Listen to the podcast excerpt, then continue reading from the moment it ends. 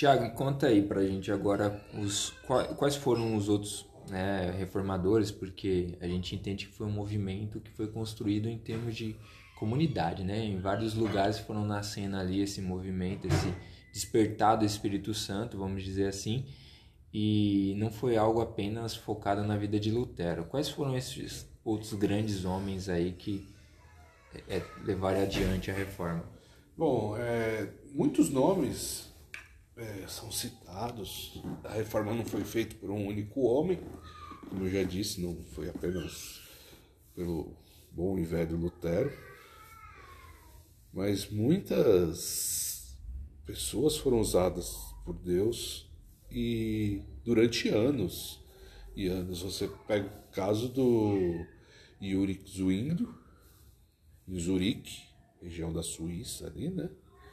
Foi um grande reformador. Ali ele ensinou bastante, teve muito sucesso, mas viveu pouco, né? Ele era um ele se metia muito ali na, na parte das guerras e tudo mais, e foi o, o fim da vida dele foi, foi morto em batalha. O, e o grande reformador Jean Calvin, ou João Calvino, né? Português, é, sendo um dos grandes nomes né, da reforma. Os três grandes reformadores foram Lutero, Zwinglio e Calvino. Calvino ele pode se destacar mais pela parte intelectual e suas obras, né? Foi o grande sistematizador da reforma. Ele trouxe preciosos escritos.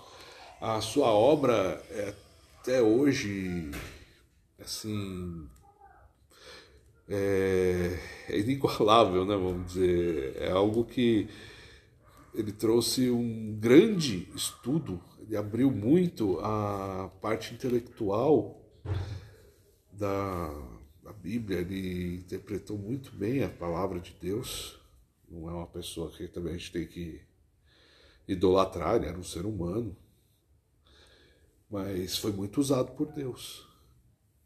É, Calvino ele nasceu na França e a sua conversão ela não é até hoje é um mistério, né? Em dado momento ele está fugindo. Ele cresceu, estudou direito, depois foi estudar teologia, sempre apoiado pela igreja. Sua família tinha uma grande ligação com a igreja e foi financiado pela igreja católica. Mas em dado momento ele se vê já envolto e foge ele tinha o objetivo de fugir para Estrasburgo, né? Uma cidade já alcançada pela reforma. E no meio do caminho, devido a uma guerra, ele teve que parar em Genebra. Uhum. Em Genebra ele é chamado a. Ele... O objetivo de vida dele era ir para Estrasburgo e só produzir literatura. Ele não tinha nenhum interesse em entrar para a vida ministerial, ser um pastor, ser um ministro, nada. Ele queria produzir. Era um homem de letras, né? Vamos dizer assim. Ele tinha esse chamado, ele escrevia muito bem. Foi um dos tradutores da Bíblia para o francês, né? Ele ajudou a traduzir a Bíblia para o francês. Ele foi o tradutor, né? Um grande idealizador, né? E no meio do caminho ele pegou numa batalha, ele foge para a cidade ali de Genebra. Em Genebra ele é chamado a, a trabalhar, né? De verdade, ele toma um susto e realmente ele começa. E ali ele desempenhou o seu papel como pastor, pregava, foi em determinado momento expulso da cidade porque se negou a, a dar Santa Ceia para os libertinos, né, chamado. Eram os ricos que achavam que podiam fazer tudo e comprar sua salvação e sua pureza, né? Hum. E ele se negou, falou, não vou. E ele foi expulso da cidade. Depois de um tempo, ele foi para Estrasburgo, ficou lá no exílio, casou, Depois de um tempo a igreja viu, a própria comunidade de Genebra falou, gente, o que, que a gente fez, né? Mandou o homem embora e agora. Depois mandaram chamar ele de volta, ele voltou e continuou o mistério dele até morrer. É, foi um grande homem de Deus. E para mim, né, o principal nome da reforma, pela sua seu, seu modo de vida, sua obra, sua produção e principalmente pela sua teologia que ele resgatou, observando a escritura, se influenciando muito pelo o que Agostinho de Hipona escreveu, foi um, uma grande influência para todos os reformadores, né? E muitos pais da igreja também, né? Homem muito de Deus. Bacana. Só deixando aqui, né, um destaque, o Tiago ele vem dessa linha calvinista, né? Então, acho que você conhece muito mais essa parte aí, né, Tiago? Vai destacar os pontos.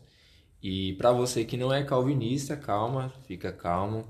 É, assim como, como eu sempre falo com o Tiago que eu gosto de pegar pontos do calvinismo, pontos do, do arminianismo, né, de que, que a gente aprende das experiências com Deus e tudo mais, e fazer disso tudo aí um ponto de, de aprendizado, tá bom? Então, tudo serve para a gente amadurecer, é bom conhecer a, o ponto forte de cada visão e quem foram essas pessoas, porque com certeza a contribuição deles para a história da igreja foi fenomenal. Eu quero deixar claro que todos eles eram homens falhos, pecadores e que careciam da misericórdia de Deus. Nada mais foram que instrumentos da santa vontade de Deus para o seu tempo e o seu conhecimento perdura até os tempos atuais, né? Sendo muito bem utilizados. Muito bom. É legal a gente destacar essas coisas, Thiago, porque no meio, assim, a gente encara muito essa, essas questões, essas rivalidades, essas rixas, né? Entre Sim. Linhas de, de pensadores aí calvinistas, arminianos e entre outros.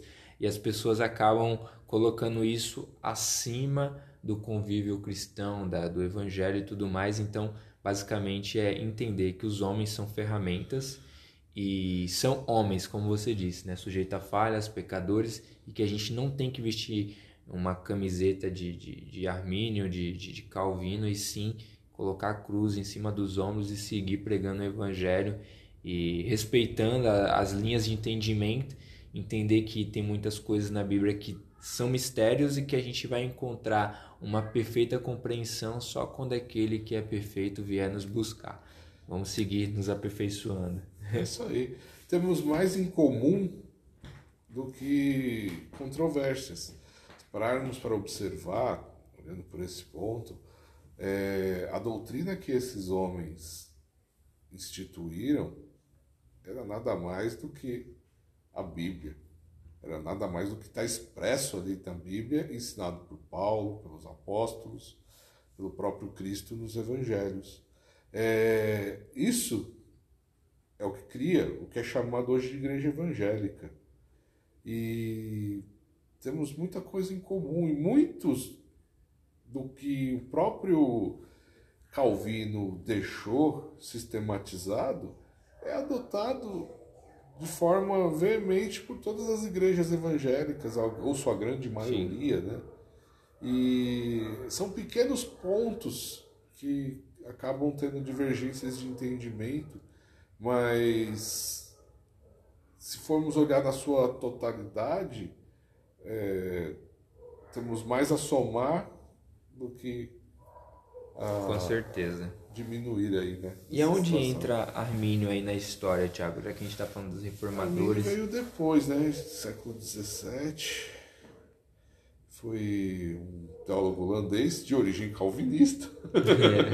É. é, então Holanda, ele saiu, saiu aí do. É, ele veio do meio calvinista. O meio calvinista foi o meio.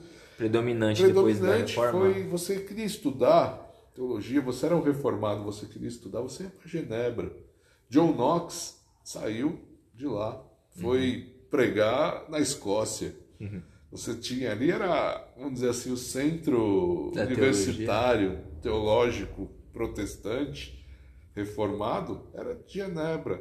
É, e ali pelo lado holandês e tudo mais, tudo bebeu dessa fonte, né? E se você observar, o Jacó Armínio, ele foi um, teólogo de linha calvinista, que era a teologia que tinha na época. Uhum. Você ser reformado, teoricamente, ganhou esse apelido, né? Porque falar calvinista é o mesmo que você dizer hoje reformado. É, olhar a grande controvérsia que existe, a grande briga aí que todo mundo tem de calvinista e arminiano, é quanto à doutrina da graça. A doutrina da graça não foi instituída por Calvino. Ela é um, uma interpretação do texto paulino, com teologia sistemática aplicada em todo o texto bíblico da soberania plena de Deus, e foi muito defendida por Agostinho, Santo Agostinho, Agostinho de Hipona, né? Bispo de Hipona. O Agostinho ele vem antes da reforma? Veio bem antes, é século III. Século III. É, então você tem um. Ainda quando a igreja ainda ia um pouco bem, assim, ia bem. É, ela, ela- foi a época que a igreja se tornou poderosa, vamos dizer assim. Foi depois do concílio de Nicéia, aí você tem a, o, o Império Romano adotando a, o cristianismo como religião oficial. E aí nesse meio surge grande figura de Agostinho, excelente teólogo, uma tem publicações assim, textos excelentes. Quem tiver oportunidade, leia um pouco de Agostinho. Não é pecado se você é crente, não é pecado, você não vai estar lendo um escrito de um santo, você está lendo um escrito de um cristão. É, existe muito preconceito em você ler certos materiais, principalmente quando o autor recebe a alcunha de ser um santo da Igreja Católica, né? mas pelo contrário, ele era um homem muito de Deus e a divergência está aí. O próprio Lutero entendia a salvação também pela graça. E, e é assim que a Bíblia ensina, né? A salvação é pela graça. Com certeza. E não por meios humanos, não por força humana, nem por nada.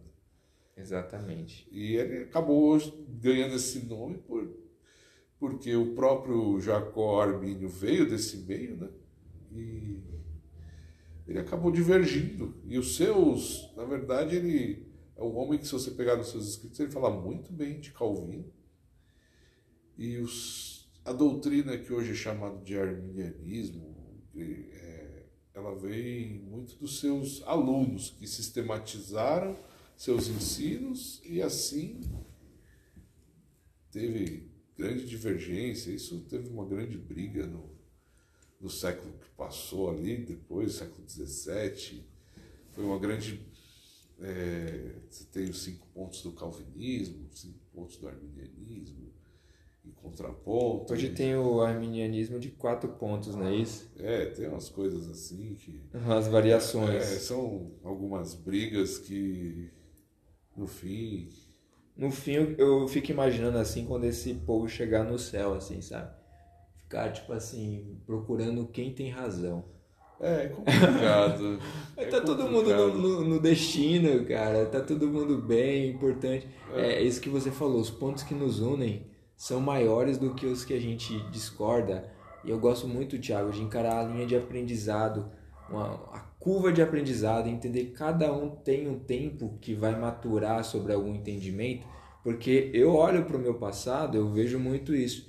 Tem coisas que quando eu tinha 14 anos eu aprendia de uma forma, pensava de uma forma, e hoje, né, com, com o dobro da minha idade, eu penso totalmente diferente. Então, eu precisei de um tempo para absorver aquilo que eu aprendi de novo, analisar o que eu tinha aprendido, confrontar, entender, entender também que algumas coisas que eu aprendi hoje também não cabem na minha linha de entendimento.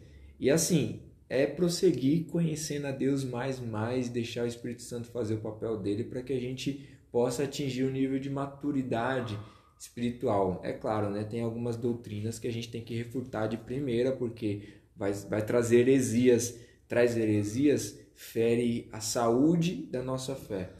Exato. Então... É, e uma curiosidade muito interessante naquele tempo, no século XVI, a grande briga teológica não estava na salvação. E sim, é, o que trazia muita guerra, muita morte, vou dizer, trouxe morte, gente. Morte assim. Nossa. De, de um querer matar o outro era é, o entendimento da Eucaristia, ou seja, da Santa Ceia. Onde os católicos defendiam que o corpo de Cristo era materializado ali nos elementos. O, o Lutero adotou um pensamento muito parecido. O Yuri Zwingli defendia que a ceia do Senhor era simplesmente um símbolo, nada mais, aquilo continuava pão e o vinho era vinho, e ali só estava fazendo um simbolismo.